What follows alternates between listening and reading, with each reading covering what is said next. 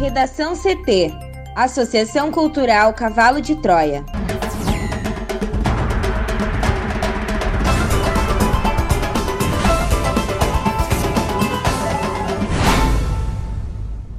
Agora, no Redação CT. TRRS indefere candidatura de vice de José Fortunati à Prefeitura de Porto Alegre. Óbito de voluntário não tem relação com a vacina, diz presidente do Instituto Butantan. Brasil deve deixar o ranking das 10 maiores economias do mundo em 2020. Escolas de Porto Alegre registram 41 novos casos de Covid-19.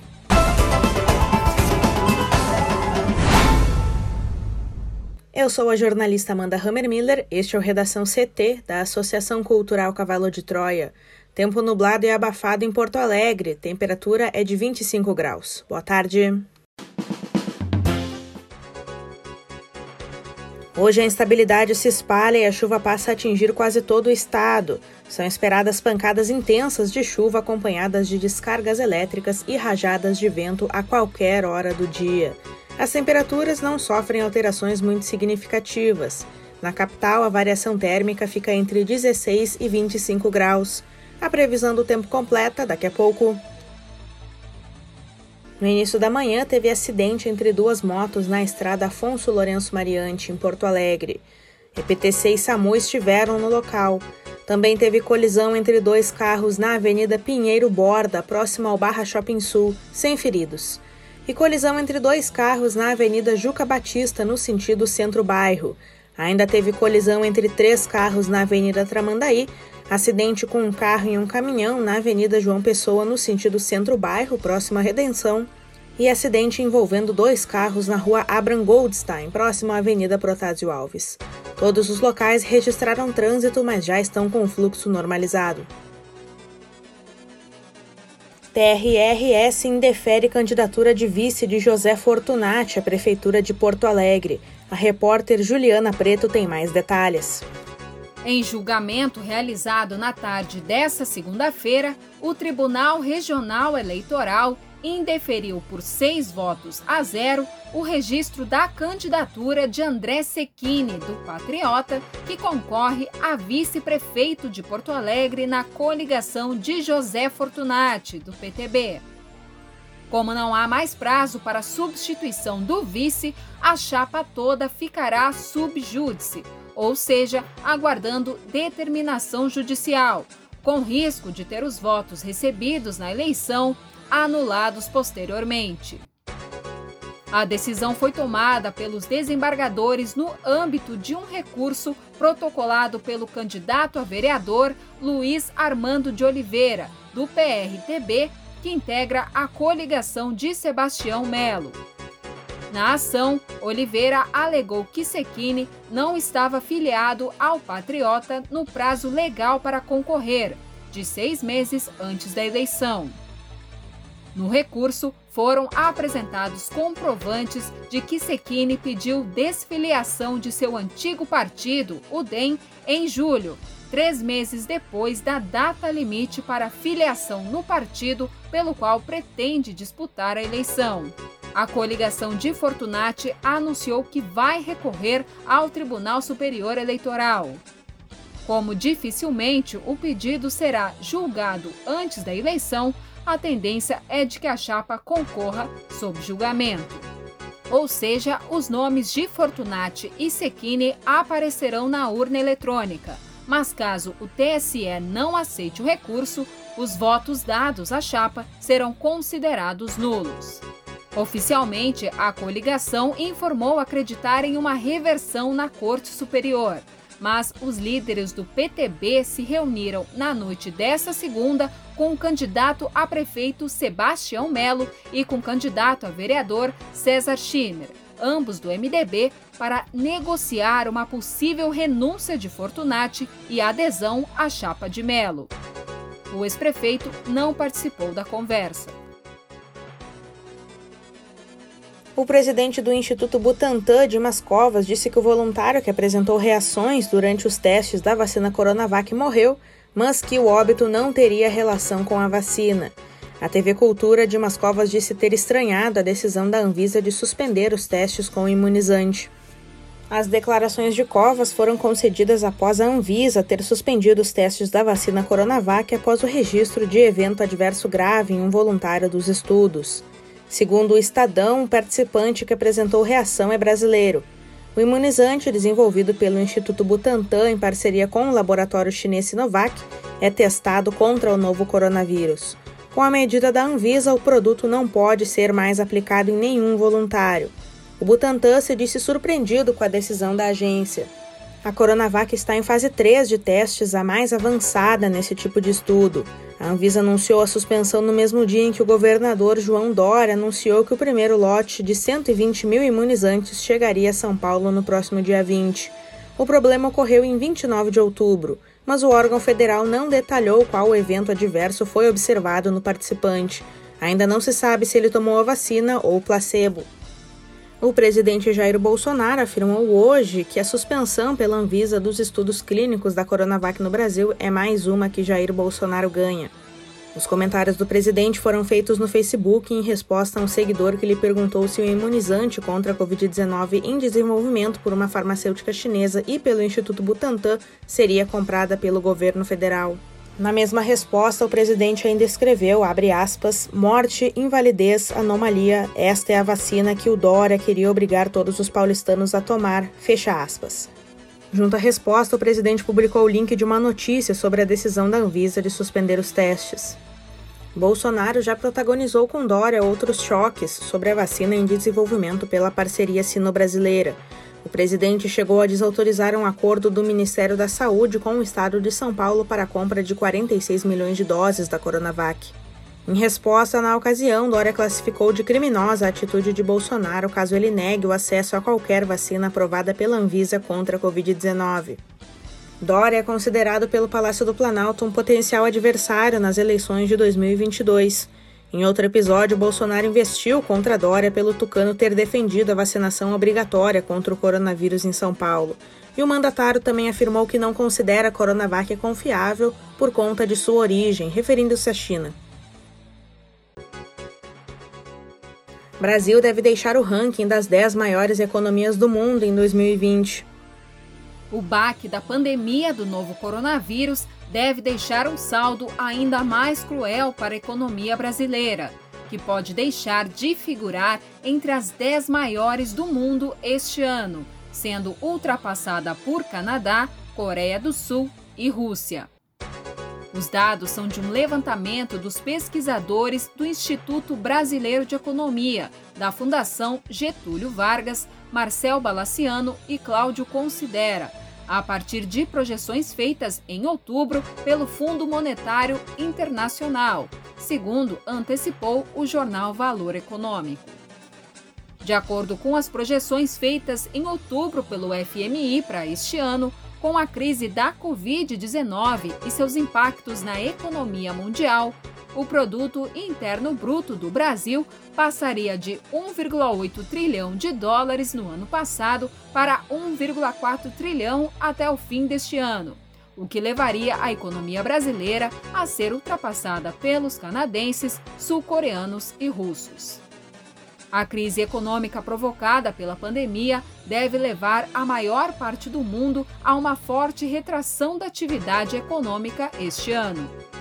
No Brasil, os efeitos da Covid-19 se somam ao desempenho do real, que foi uma das moedas que mais se desvalorizaram este ano. Do começo do ano até o fim do mês passado, o câmbio se desvalorizou 40% em relação ao patamar em que o dólar estava no fim de 2019. Os economistas ressaltam que, considerando a métrica do dólar, a economia brasileira passaria da nona maior do mundo ano passado para a décima segunda maior este ano. E essa queda é apenas mais um capítulo de um movimento de perdas que ocorreu nas últimas crises.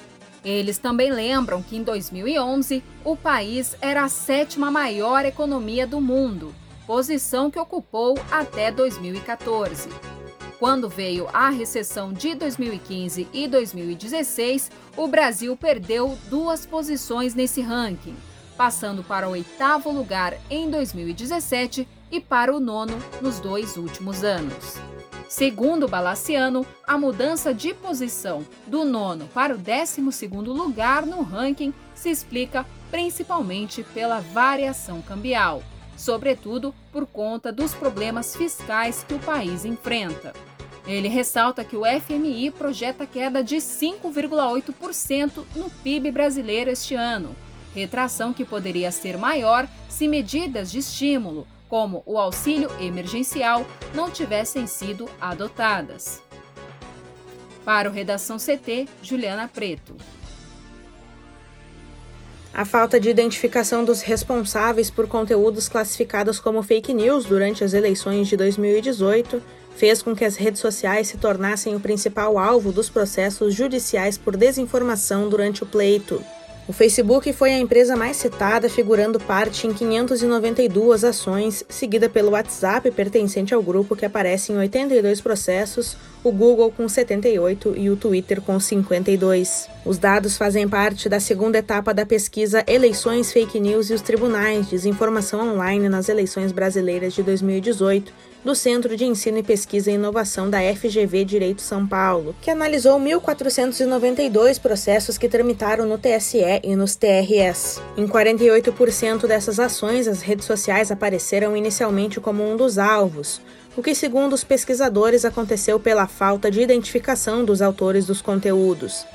No decorrer da ação, a tendência observada foi de retirada dessas empresas como polo passivo dos processos. O mestre em ciência política pela Universidade de Nova York e um dos coordenadores da pesquisa, Rodrigo Moura Karolzak, discorda que o caminho para superar o problema seja identificar os usuários, como sugerido inicialmente pelo projeto de lei das fake news, aprovado pelo Senado e em tramitação na Câmara dos Deputados. Para ele, a medida feriria o direito à privacidade, além de estabelecer um nível de controle excessivo, o que não é interessante para a democracia.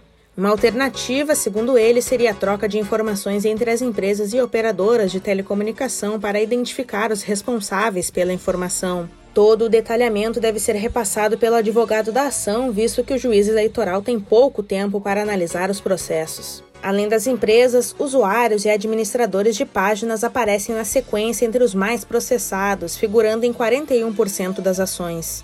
A imprensa, a maior parte veículos de baixa circulação e produtores de conteúdo, foi alvo em 25% dos processos. Os pesquisadores explicam que é possível ter mais de uma categoria num mesmo processo, por isso os totais são superiores a 100%. No caso dos mais processados, a pesquisa destacou apenas as categorias que aparecem em 10% ou mais das ações. Os dados mostram que mais de 90% das ações, tanto no TSE quanto nos TRS, tratavam de ofensa à honra.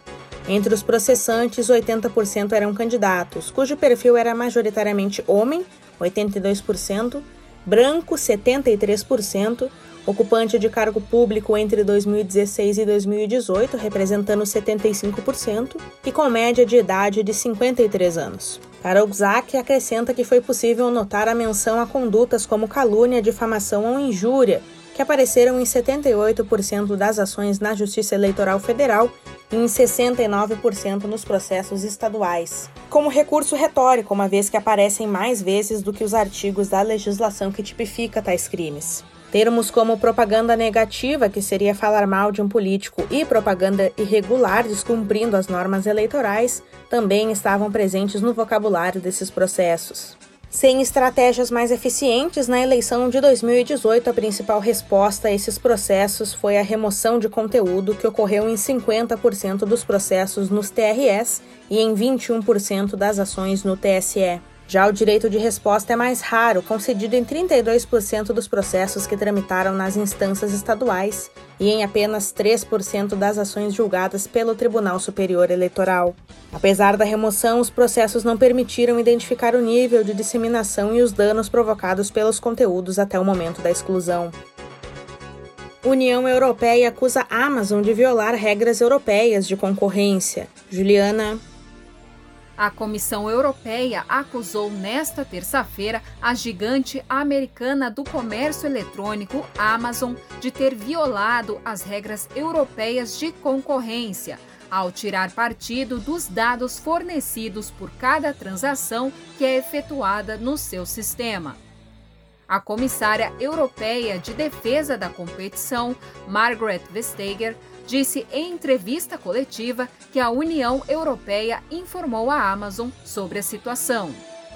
Além disso, anunciou que abrirá uma segunda investigação para determinar se o serviço Prime da Amazon e a Buy Box, que é a caixa de compra que aparece na tela, empurram os compradores artificialmente para os vendedores que usam o serviço de logística da Amazon. A empresa vende seus próprios produtos para clientes de varejo por meio de suas plataformas na web, mas também permite que terceiros usem seu mercado para seus produtos. A União Europeia também acusa a Amazon de usar dados de usuários para competir com seus próprios clientes externos. A autoridade afirmou que a União Europeia enviou à gigante da tecnologia uma declaração formal de objeção, que é um primeiro passo que pode levar a uma ação judicial.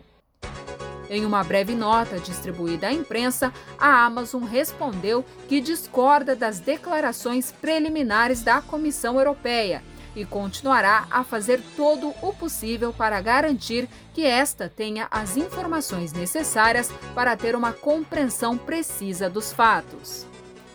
Sigo contigo, Juliana, agora para falar sobre a previsão do tempo.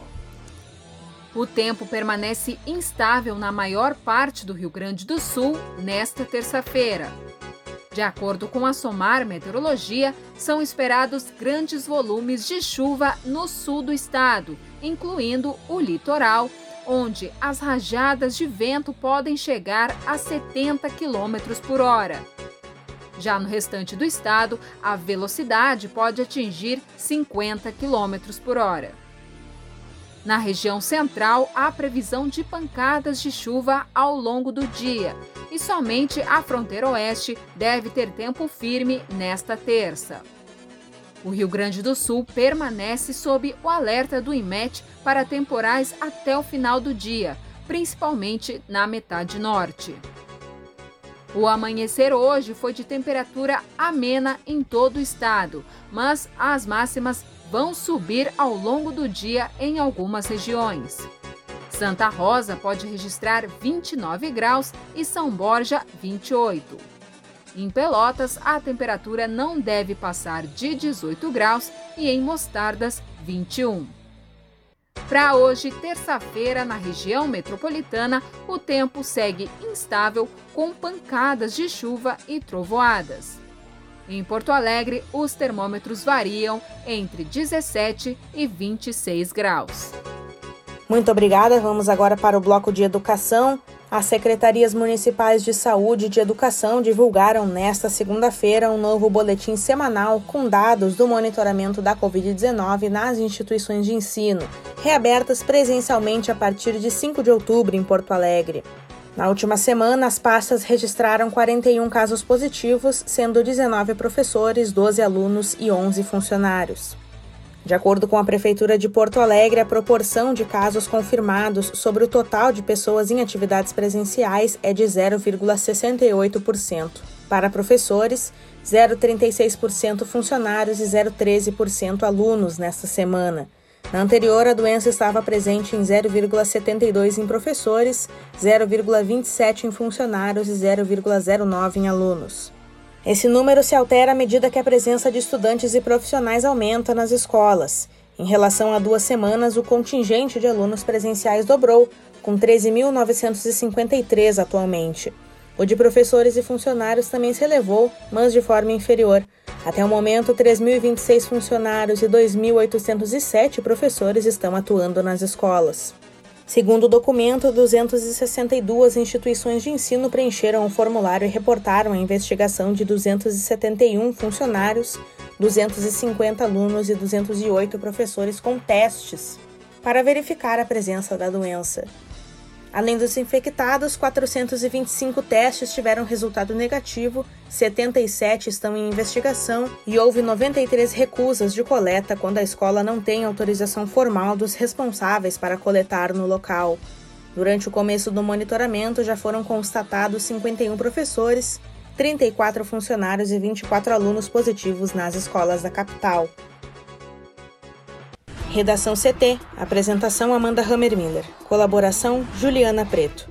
Uma produção da Associação Cultural Cavalo de Troia com o apoio da Fundação Lauro Campos e Marielle Franco. Próxima edição amanhã, a uma hora. Boa tarde.